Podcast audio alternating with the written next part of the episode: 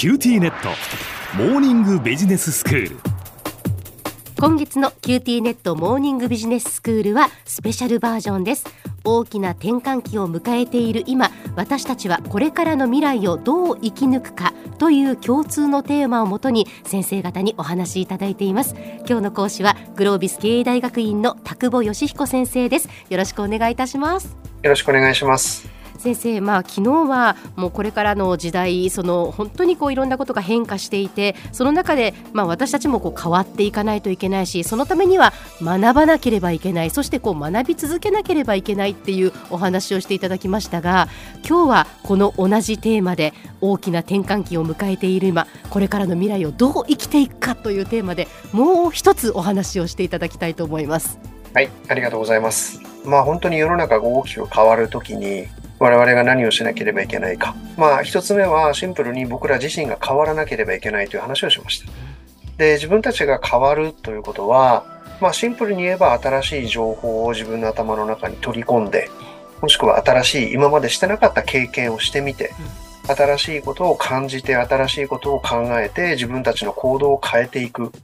例えばそういうことなんだと思うんですよね。はい。で、まあ最近の例で言えば、もう本当に毎日毎日気候変動の話だとか、まあちょっとビジネス的に言えば ESG みたいな言葉を聞かない日はなくなって、ビジネス業界も環境環境っていうようになった。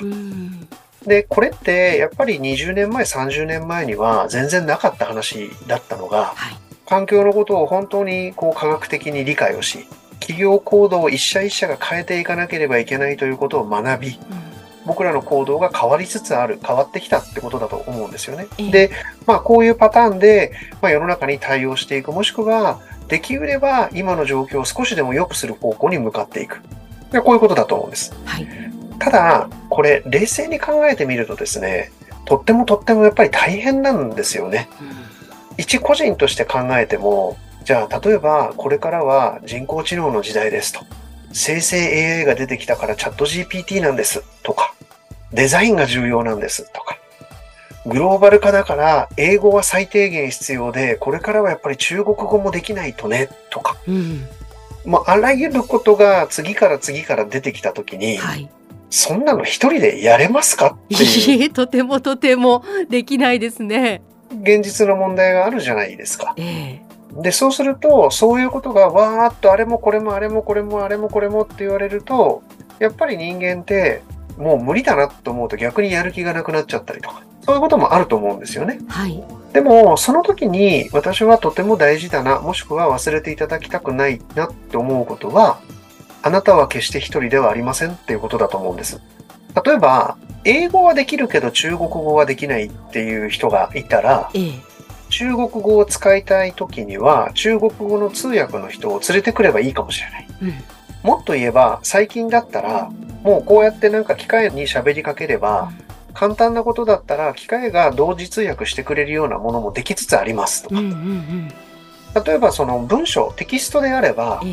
それこそチャット GPT に英語をこう打ち込んで、中国語に変換してっていう、まあ、綺麗な言葉に変換してくれたりも別にするわけですよね。そうですね。うん。そうすると、まあ、極論かもしれませんけども、もはやビジネスのことだけを考えるんだったら、外国語を勉強するニーズって、実は低くなっちゃうかもしれないですね。ああ、なるほど。うん、で、これ、まあ、典型的に人間が AI の力を借りて、はい自分のやれることを広げていくってことだと思うんです。うんうんうん、AI とお友達になりましたっていう世界ですよね。うん、うん。うん、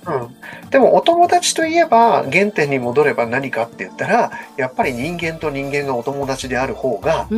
自然だし、私はやっぱりこれから先の大きな大きな変化を乗り越えていくためのキーワードは人的ネットワークってことになると思います。わあ、そうですか。なんかやっぱこう時代が変化していってね、どんどんそういうこう AI とかそういう時代になってきたけれども、なんかやっぱここでこうまあ原点に変えるじゃないですけど、やっぱり人と人だよねっていうことなんですね。うん、あのつまり、ええ、例えば私はそうだな。アナウンサーみたいなお仕事っていうのは僕にはできませんけど、そういうことをやりたければ、例えば小浜さんにお願いをするっていうネットワークがあれば、はい、僕ができなくても、小浜さんにお願いすれば、やれることの幅が広がりますって話。ええ。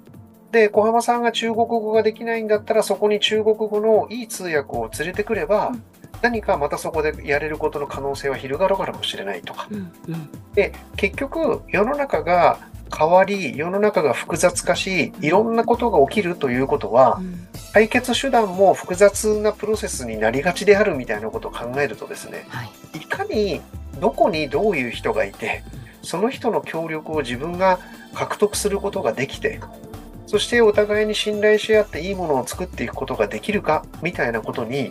どんどんどんどん話がなってくるんだと思うんですよね。だから例えば会社単位で見ると今までは全部自分の会社でやろうとしてたものが、はい、あそこと組めばできるよねみたいな話とか。だからここやっぱり10年ぐらい例えばスタートアップと大企業でコラボしましょうみたいな話とかオープンイノベーションとかちょっと言葉が滑ってる部分もあるかもしれませんけども、でも方向性としては、やっぱり自分の得意な部分を磨いて、解かなければいけないことが難しくなれば難しくなるほど、やっぱりいいネットワークを持って、それは個人でも組織でも同じだと思うんですけども、まあみんなで立ち向かっていくみたいなことっていうのが、やはり僕らがやれることなんだろうというふうに思うんですよね。うん、うん、でも、そうすると、やっぱり人的ネットワークというのも、当然ですけども、一日にしてならずですから、いかに日々僕らはその周りにいる人からの信頼を獲得できるような、そういう行動をとっているかとか、そういう言動をしているかとか、もしくはより積極的にそういうネットワークを作りに行っているだろうかとか、そういうことが実は地味な話ですけども、将来のことを考えると大切なご自身の資産になっていくのではないかなというふうに思っています。なので、まあ2回分をざっくりまとめると、環境の変化に対応するために学びましょうという話。でも学ぶのも全部自分でやるにはさすがに限度があるので、いいネットワークを日々の努力で広めたり深めたりしていく。まあ、この両党使いができるようになったら、かなりいい感じになるんじゃないかなと、そんなふうに思っています。はい。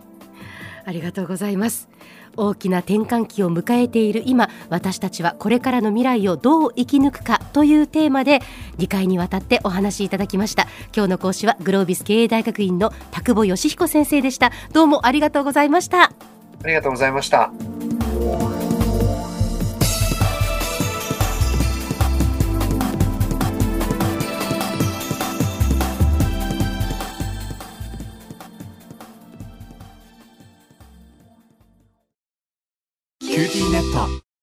インターネットを乗り換えるならお客様満足度九州で7年連続ナンバーワンのビビック。超高速の光回線でサクサク快適。無料のセキュリティもあるけん安心よ。今なら料金がめっちゃ安くなるキャンペーン中やけんビビックで検索してみんね。